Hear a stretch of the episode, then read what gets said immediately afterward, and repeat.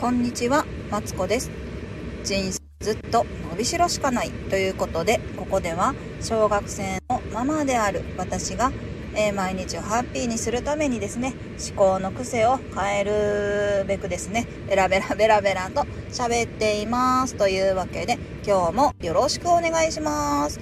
皆さん、お久しぶりです。この3日間はですね、3日間何してたかというと、ちょうど3日前から、えっ、と、顔が、あの、腫れまして、ちょっとお休みしておりました。というわけで、よろしくお願いします。なんねな。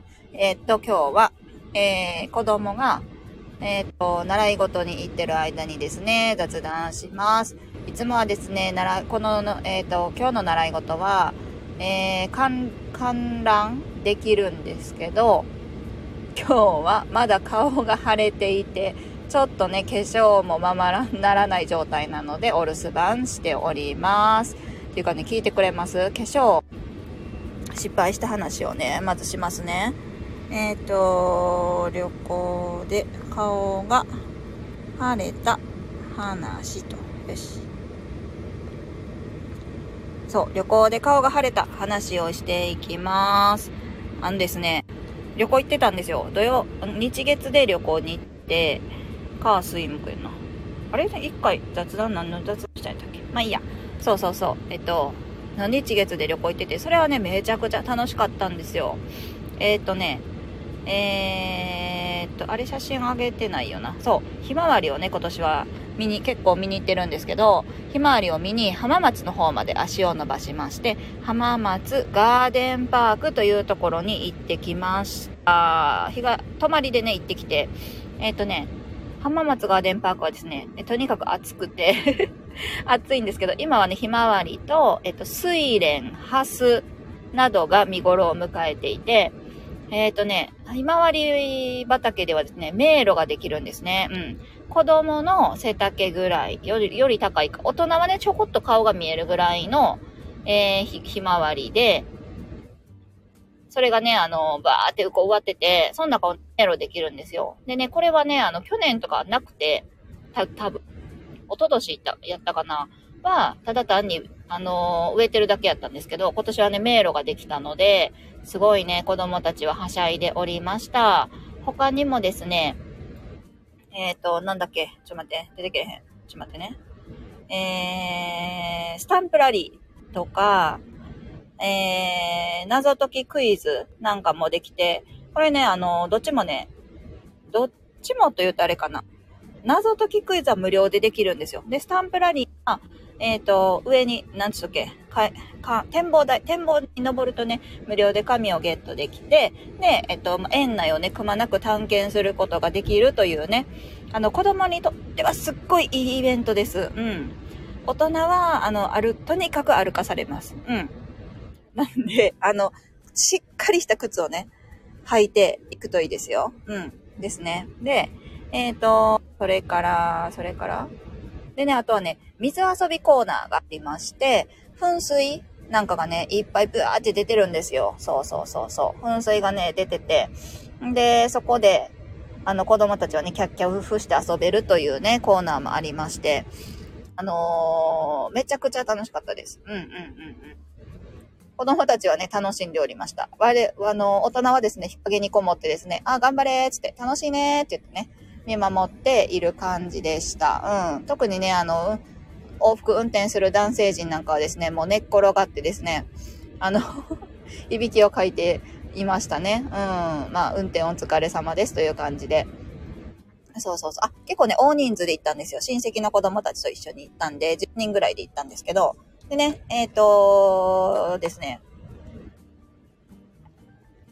あとは、えっ、と、関、関山寺っていうところに行ってきまして、浜名湖の脇にある、遊園地のね、そばにある神社なんですけど、なんか、行ったらね、えっ、と、なんだっけ、ちょっと待って、セクシーゾーンの、なんの、なんのかわかんないんですけど、あのー、えー、出てこうへん、ちょっと待って、セクシーゾーンの、うーんと、えっ、と、絵がいっぱい飾ってあったんで、なんていうけ、聖地巡礼の中に入ってんのかな？セクシーゾーンにゆかゆかりのある神社なんでしょうね、多分。うん。と思いました。勝手に。そう。なんかね、めっちゃ面白いんですよ。よ、読んだの言ったらあれか。あれやけど、なんか、例えば、ま、娘の幸せも祈りつつ、その下に、あのー、自分のそのセクゾの推しの、えー、幸せを一緒に祈りますと 書いてあったりとか、そうそうそうそう。なんか、そんなんがね、いっぱいありました。そうか。すごいですね。だから、すっごいエマの数がね、半端なかったんですよ。盛り、超盛り上がってた。うんうん。そんな感じでね、関山にもすごい良かったですよ。まあ、とにかく暑くて、で、そう。で、本題に入るんやけど、私は化粧に失敗して あ、化粧に出たんじゃないわ。旅行に行くときはですね、いつもね、試供品を持っていくんですよね。そう、一泊の時は。そうそうそうそう。で、試供品をその時持って行って、使ったんですけど、なんか初めて使うやつで、クレンジングが泥パックみたいなやつだったの。で、それを、それでクレンジング落として、ほんで、何やったっけ？あとはま順番に使って、で、使ったことあるものもないものもあったんですよね。そうそうそうそう。で、まあ化粧落としましたと。で、翌日は、翌日も試供品の化粧品を使って、えーと、なんやろ。あとはね、でも、あね、上に乗っける化粧は普段通りやったんですよ。で、日焼け止めがね、まあ気持ち少なかったかなと、今になれば反省点なんですけど、え、どうやろか。でも、日当たるから多めに塗ったような覚えもあるけど、うん。まあ、とにかくそんな感じで行ってたら、そのうちのどれかに当たって、あと、あとはね、あの、なんだっけ。多分ね、多分どれかに当たったのよ。で、次の日から、あ、もうね、朝起きてわかんねえ。もう顔がやばいかゆいと。あ、これはなんか日焼けかなと思って、もうその日の晩ぐらいからピリピリしてたんやけど、まあ、それは日焼けかなって思ってたんですよね。あ、誰か来てくださってる、こんにちは。もしよかったら、あの、聞いてってください。全然素通りも OK です。そうそうそう。んで、顔がね、痛いなと思っていたら、思っててんけど、もうそのままね、化粧乗せちゃったのよ。日焼けやと思って。で、夜になって、もうほんま本格的に痛くなってきて、もうやばいと思って、気もね、なんか落ちてきてさ、もうどうしようと思って旦那に相談したら、あの、とりあえず冷やせばと言われたんですよね。で、あ、そうかと思って、保冷剤で、適当な保冷剤でね、冷やしたら、あ、これ、えっ、ー、と、ちょっと待ってね、適当な保冷剤で冷やしたら、あの翌日ね、めちゃくちゃ晴れたというわけです。あライチさん、こんにちは。コメントありがとうございます。今はですね、そう、旅行で、あの、化粧品に失敗して顔が腫れた話をしております。よろしくお願いします。そうそうそう。でね、めちゃくちゃ晴れまして、あの、もうね、原型がないぐらい晴れて、そう、晴れちゃったんですよ。なんかね、涙袋とか結構あるんですけども、それもないぐらいにパンパンにも晴れまくって、翌日、本当は、あのー、子供とね、出かける予定してたけど、あ、ちょっとごめんと、ちょっとこの顔じゃ、あのー、えっ、ー、と、都市部に出ることはできひんと思って。で、その日は島村コラボがあったんで、あの、自分の推しのね、コラボがあったんで、それだけはちょっと行かせてくれって言って、あの、最低限の化粧だけして、その島村コラボだけ行って、子供との出かけるのはちょっとやめて、病院に行ったという話なんですよね。で、そしたら、あの、初めて行った病院でね、ほんで、あの、イケメンのチャラいね、あの、週末は湘南でサーフィンしてますみたいな感じの先生が出てきて、その先生が言うには、あの、ま、汗と、えー、化粧と日焼けと、多分ね、どれでも、どれが原因かわからないけど、そういうのがね、混ざり合ってこの症状は出ると。かぶれるらしいんですよね。そう、めちゃくちゃチャラい先生やったんですよ、ライチさん。あの なんか、あ、なんていうの？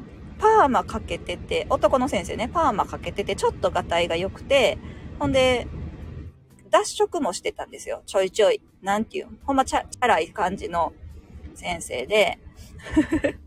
でめちゃくちゃちゃんと見てくれたんですよ。で、まあ、荒れてるから、あの、とりあえず何も塗らないでくれって言われたんですよね。で、あの化粧す、しないとさ、外に出られへんし、あと、化粧水塗らんと顔カピカピになるじゃないですか。で、え、化粧品、化粧水も塗れないんですか？って聞いたら、あの、化粧水染みるんやったらやめてくれと。とり、とにかく染みそうな要素は全部排除してくれって言われたんですよね。化粧水、え、塗れないの？って聞いたら、で、えっと、なんだっけ、ワセリンじゃなくて、ヘパリンを出してくれたんですけど、あの、そういうのを出すから、あの、なんとか、え、なんだっけ、僕の塗っ、僕の処方したやつ以外は塗らないでみたいなことを3回ぐらい言われまして、すごい独占欲のあるやつやなと思って あるやつとか言ったらあかんな。なんか、そうそうそうそう。なんとにかく僕の処方したやつだけ塗っとけばいいから、みたいな。数日したら治ると思う、みたいな感じに言われましてですね。で、えっと、その、ヒル、ヘパリン、ヒルロイドと、えっと、ステロイド系のなんか塗り薬を出されまして、で、それを塗っていたらですね、まあ、今日はまあ赤みも引いてきたし、顔の輪郭も、あのー、で、出てきたな、やっと出てきたなという感じでね、まあ、ありがたいんですけど、あそう、お医者さんね、あのー、あれなんですよ。すごいね、チャラい先生でした。毒性欲強。毒性欲とか言ってあかんねんな。それは多分私の完全なる妄想なんですよ。さっきのさ、湘南の話もそうやけど。そうそうそうそう。そんな感じで、えっ、ー、と、なんだっけ。顔がね、まあ、すごい腫れて大変やったという話ですよ。もうね、なんか、か、めちゃくちゃ赤いし、んで、何やったっけ？日焼け止めも塗ったらあかんって言われたんですけど、その日焼け止めが悪さをするんですって。もうね、なんか先生曰く、あの、まあ、日焼け止めはね、あの、あいつは悪いやつだから、みたいな。塗らん、とりあえず塗らないでくれって言われて、そうそうそう。でもさ、なんか、まあ、顔腫れてるとはいえさ、外に出るなら塗った方がいいと思うじゃないですか。だけど、あの、日焼け止めには、なんかお肌に多分、あれなんでしょうね。悪い成分が入ってるんでしょうね。そんな感じで言われましてですね。で、えっと、えっと、どうしたらいいんですかって聞いたら、日傘でって言われました。とにかく日傘をさして、えー、の、火を遮って、なんとか生き延びてくれと数日。俺の用意した、あなんだっけ、処方したやつをね、塗ってね、乗り越えてくれと言われたんですけど、まさすがに化粧線とね、外には出られへんので、最低限のね、ケだけちょっとさせてもらいました。ねえ、なんか大変やった。ほんまにもう、なんていうの、顔がさ、原型がないっていうのが、ほんまに怖くって、このまま、私の顔は、もうずっと、なんていうの、今の、なんていう、その晴れたまんまになるんじゃないか、みたいな。もう晴れてるし、赤いし、ボコボコやし、硬いし、ゴワゴワしてるし、なんかずっとこのままやったらどうしようみたいな感じで一回陥ったんですよ。ちょっと、あのー、妄想ひどいんでね。そう、陥ってしまって。そ うそう、俺に、俺に従えば大丈夫な板のおかげでですね、すごい助かりましたというね。そうそうそうそう。もうね、すごい、なんか、とにかく俺に従ってれば大丈夫だから、みたいな感じでね、言ってくる、あの、チャラい、湘南系のお医者さんでした。うん。まあ、湘南はね、ちょっと遠いんで、多分週末はま他の海に行ってるか、ナンパしてるんちゃうかなーってね、クラブに通ってるんちゃうかなーってか、この街にクラブあんのかなみたいな感じの見た目をしておりましたよ。うんうん。まあでもね、わかりやすかったから通おうかなっては思うんですよ。あとね、なんか、新しいなって思ったんが、キャッシュ、えっ、ー、と、お支払いあるじゃないですか。なんだっけ？医療費じゃなくて、診察、なんて言うっけ？が、キャッシュレス決済やったんですよ。で、これ結構新しくないですか？私、現金をそんなに持ち歩いてなくって、っていうのは、現金は私の資産なんですよね。で、カード類は、えっと、夫の資産みたいな感じで、ちょっとく、区別されてるんですけど、私の中で。で、なんで、その、いくらね、家族で払っ、な家計で払っていいよって言われても、現金で払ったら、こう、夫にね、あの、申請しなきゃいけないんですよ。いくらいくら払いました、みたいな。ちょっとめんどいじゃないですかだけど、キャッシュレスがね、始まったんですごいいいなっていう風にね、思いました。あ、ライチさんありがとうございます。看護師の友達が言ってましたが、医者は全員チャラいとのこと、なんとなくそんな気がしてます。あ、そうなんですか？医者全員チャラいの？言われたらそんな気はする。うん。そうね。今まで確かに会った医者ってなんなんとなくなんか、絵の剣に似てる歯医者さんも近くにいるんですけど、なんかどうしたのみたいな感じで。なんか、歯医者怖いのみたいな感じで来たお医者さんもおるけど、だ、チャラいか。言われてみれば、チャラいかもしらん。うん。あわかります。若干チャラめっていうことね。ああ、全員は言い過ぎかもですが、ほとんどそんな気が勝手にしてます。なるほどね。そんなチャラいんや。そっかそっか。なるほど。うんうんうんうん。言われれば。まあ言われれば、そうか。今回が特にチャラかったんかもしらんけど。どの先生もまあ、顔がいい先生が多いような気がしますね。ちょ、チャラいというか、女性にすぐ手を出す感じ。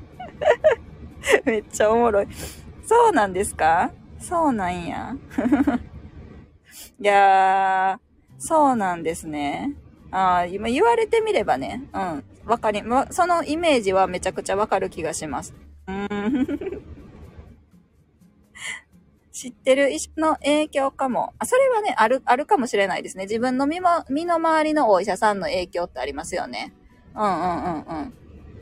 あるかもしれない。そうそう。とに、とにかく私の行ったところの、えー、皮膚科の先生は、うん、チャラかったですね。それに当てはまる感じでした。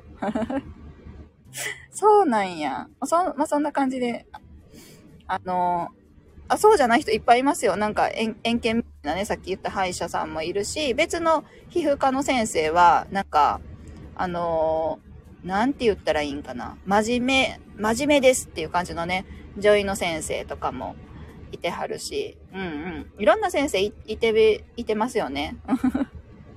そうそうそうそう。まあでもね、ヤブじゃなかったっていうのがね、あのー、救いですよ、ほんまに。そのステロイドと、なんて、ヒルロイドで、顔が治ってきたんで、まあ、それは良かったなと思っています。まだね、あの、ゴワゴワしてるし、顔は赤いんですけど、あのー、なんだっけ、頬のラインがやっとね、見えてきたし、涙袋も若干こう、ね、こんにちはっていう姿を表してきたような気がしてるんで、もうね、気をつけようと思って、何、なんか、試供品みんな捨てたらいいんかなんで、自分の化粧だけにすればいい、いいんでしょうね。うん。なんとなく残す自分が良くなかったなと今回は反省しております。そんな感じで。あ、今日面白かった。ありがとうございます。聞いてくださって。この、この後はどうしようかな。もう一つあったんですけど、えっと、子供の子供、私は子供がいてですね。で、子供、子育てで、なんかこうしたら、あ叱り方について気になったんで、その話をですね、今からはしたいと思います。興味あったら、引き続き聞いてみてください。もし興味なかったらですね、またあの、来てくださったら嬉しいです。普段はですね、えっ、ー、と、子育ての話とか、マインドの話とかを、あとなんだっけ、片付けも最近気になっております。ちょっと待ってね。子供の叱り方について。そう。そんな話をね、次はね、したいと思います。えっ、ー、と、子供の叱り方っていうか、まあ、旅行行った時にね、あの、親戚の子がね、えっ、ー、と、やんちゃなんですよ。そう。なんかね、すぐ怒られるって、何をしたかっていうと、まあ、今回は、えっ、ー、と、こう、ホテル、泊まってるホテルの、あの噴水に、ぬいぐるみをね、お気にのぬいぐるみを落としちゃったりとか、えっ、ー、と、あとは、お風呂場で、なんか、な、なに、すごい勢いでね、お風呂変わるんですよ。もう1分ごとに違うお風呂に入りたいと。そのお風呂を入ってるのが楽しいんだけど、我が子は、あのー、ちょっと優等生タイプで、こうダメだよみたいな感じで追いかけるんですけど、で、その追いかけるのから逃げるのをまた楽しむんですよね。で、入ったりとか、もうとにかく自分が楽しいのが一番で、ちょっと周りは考えられないような、えっ、ー、と、おいっ子、おいっ子落ちてしまった、おいっ子がいるんですけど、そうそうそう。でね、最近さ、うちの子もそうやけどさ、こうなんか、叱り方っていうのが難しいなっていう気がしてきて、例えば、いい、いい姿勢でいなさいとか言うけど、それはなんでいい姿勢でおらなあかんねんとか、あ、ありがとうございました。ライチさん来てくださってありがとうございます。電話することになったので抜けますね。ありがとうございました。いや、こちらこそありがとうございました。そうそうそう、なんだっけ。でね、子供の叱り方で思ったんが、なんか、こうやっぱね、最近ね、その、おいっ子が、ダメでしょってばっかり叱られてると、なんかね、やっぱ萎縮してるなっていう感じがするんですよね。なんとなくだけど、こう、キュッてこうね、なってるような気がしていて、で、私はね、叱るっていうことに対してはちょっと自分も気をつけてるところがあって、っていうのも、私ね、親にめちゃくちゃ叱られてきたんですよね。うん。なんか、親の機嫌を取りながら、まあ、生きてきたと言っても過言ではないというね、感じなんですけど、なんだろうな。でもさ、でもさ、なんかさ、なんて言ったらいいんかな。親は多分、理理由を言ってさ、なんか、例えば、そうだなあ、そうそうそう。例えば、ぬいぐるみを落としたにしてもさ、そのぬいぐるみを、じゃあちゃんと持ってなきゃいけないでしょ？みたいに言われるけど、その、ぬい、じゃあぬいぐるみをずっと持ってたら私は怒られないんだ。って当時の私は考えなかったんですよね。うん。なんか、あ、おやっぺ、怒られたみたいな。あっぺみたいな。やっちゃったみたいなね、感じで、あ、なんか、気を、この、なんていうの？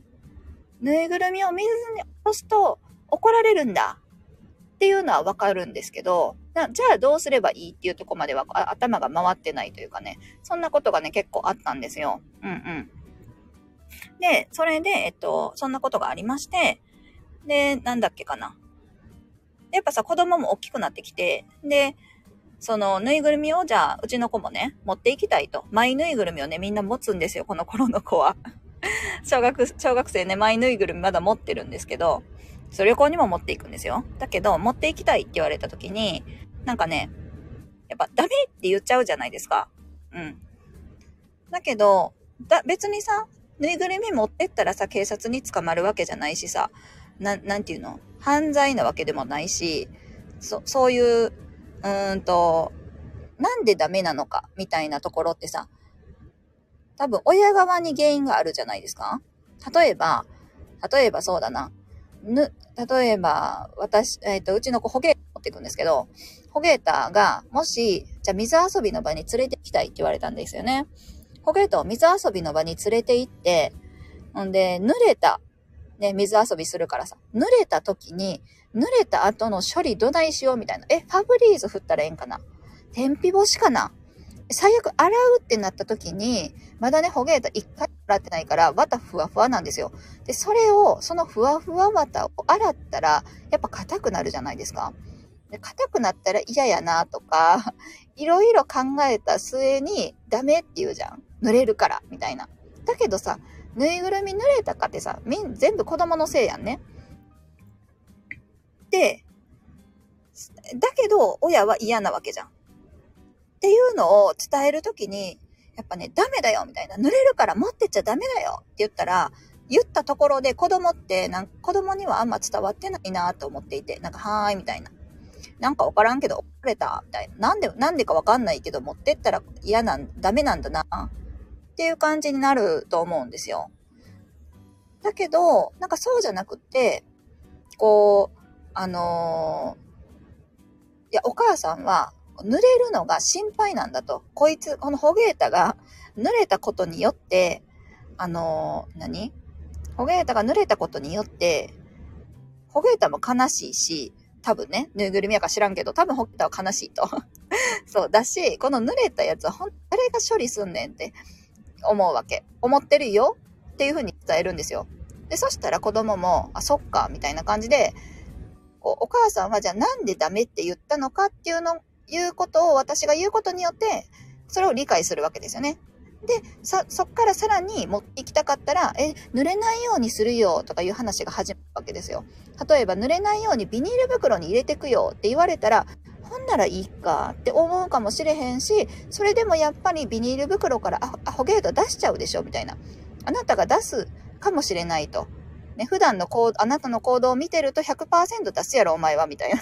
それが心配やねん。ってなるかもしれへんし、そうそうそうそうそう。とかね、いろんな可能性をまあ話していくわけですよね。うちの子はね、あの、濡れたらどないすん、どないするってお母さん濡れたやつも処理すんの嫌や、嫌やで、みたいな。だからお母さんはその濡れることがまず心配だよっていうのを伝えたら、あの、分かったっていう感じでね、収まったんですけど、なんかそれを言う言う、理論的に説明するのと感情的に正しかるのはやっぱ違うなって思って感じたんですよ。そうそうそう。っていうのもですね、あのー、おいっ子はですね、えっ、ー、となんだっけかな。なんか、ある日、ある日おいっ子は、じゃ宿題をするってなってね、夏休み始まったからさ、宿題の量もさ、あ、あるじゃん、結構。ってなった時に、なんか宿題するのに、あのーあることをね、先にしてから宿題をしないよみたいな話になったわけ。そうそうそうそう。で、そのある、あの、あることをするどっちを先にするかみたいな。順番で揉め、揉めてたわけよ。えっと、義理のお母さんと一緒にね、揉めてたのね。で僕は、僕は、まあ、こっちを先にしたい。おか、ばあばはこっちを先にしてほしい、みたいな。感じで揉めてて、その子供からしたらなんでかがわかるわけ。でも、なんか、ばあば一生懸命ね、こうこうこうした方がいいでしょ？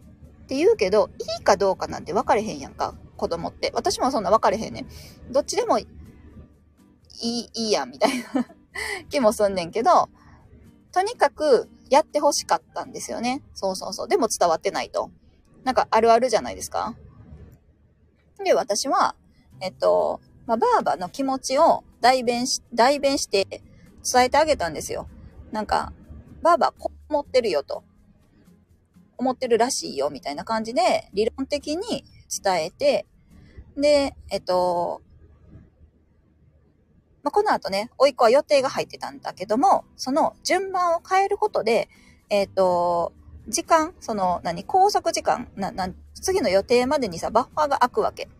で、その、バッファーを開けて、えっ、ー、と、なんていうの？余白がない、バッファーね、余白ね、ないと、バーバーはやっぱ不安なんですよ。そういうタイプなのね。そう。だけど、甥っ子は、もう遅かったら遅かったで、あ、遅れちゃったみたいなタイプだから、まあ、そこも、あんまりこう、なん、なんでだよみたいになる原因なんですよね。で、とにかく、その、バーバはこういうところが心配なんだよと。こう、時間に後ろに余裕がなくなるから、この順番をくっかえてほしいと、バーバー言っているよっていう風に伝えたんですよ。ね。で、この後ろの余白がなるこ、なくなることがね、とにかくね、バーバはね、嫌なんだと。心配なんだって。だから、さ、この順番を入れ替えてほしいんだよ。っていう風にお願いしたのね。そしたら、なんか子供は分かっって言って、あのー、その順番を入れ替えてくれたんですよ、無事に。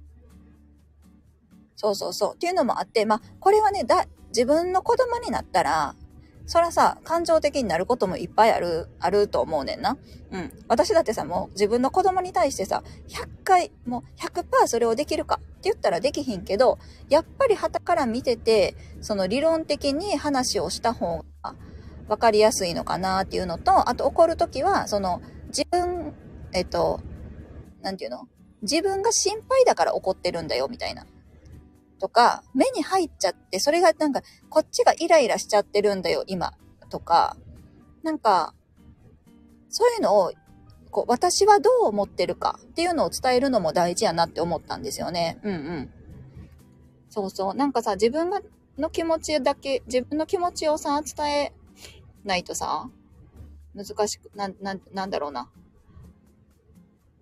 だってさ、みんながさ、うーんと、私は時間に対してはそうなんやけど、その、時間の後ろに私は合わせたいタイプなんですよね。だから、例えば、9時半、9時半に出るって言ったら、7時半に起きんねんけど、準備をするのはギリギリにする。なんでかって言ったら、もう後ろにこの、はい、9時半になった後同時に行きます、行ってきますっていうのが、私の中では正解なのよ。最高に気持ちいい感じなのよ。いい感じなの。だけど、夫とか、義理の家族とか、周りは結構多いんかな。なんかもう、やることやって、なんていうの？もういかにその余白を持つか、みたいなのが大事だっていう人もいるわけじゃないですか。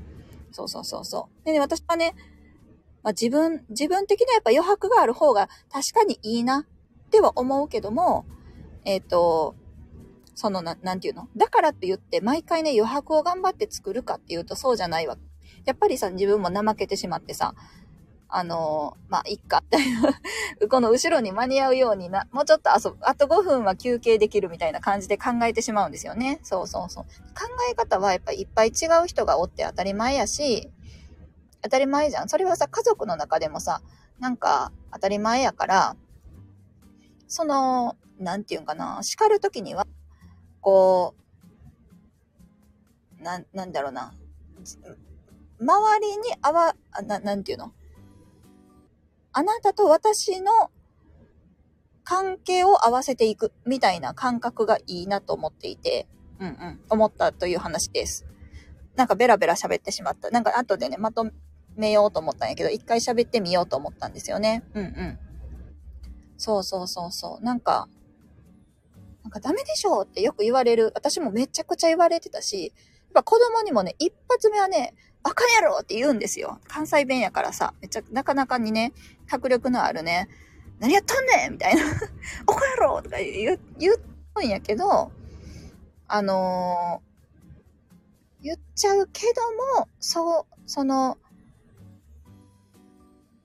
に、に、二言目、三言目ぐらいからはなるべく落ち着いて言おうって私の中で思っていて、その、理論的に物事を話せば子供はきっと分かってくれるなって思っていたんですよね。私、それは子供が生まれた時から生まれてなんか意思疎通ができる頃からなんとなく思っていて、うんうん。で、な、実践してると子供も、まあ、ちょっと理屈っぽいけど、なんとなく話は伝わるようになってきたんですよね。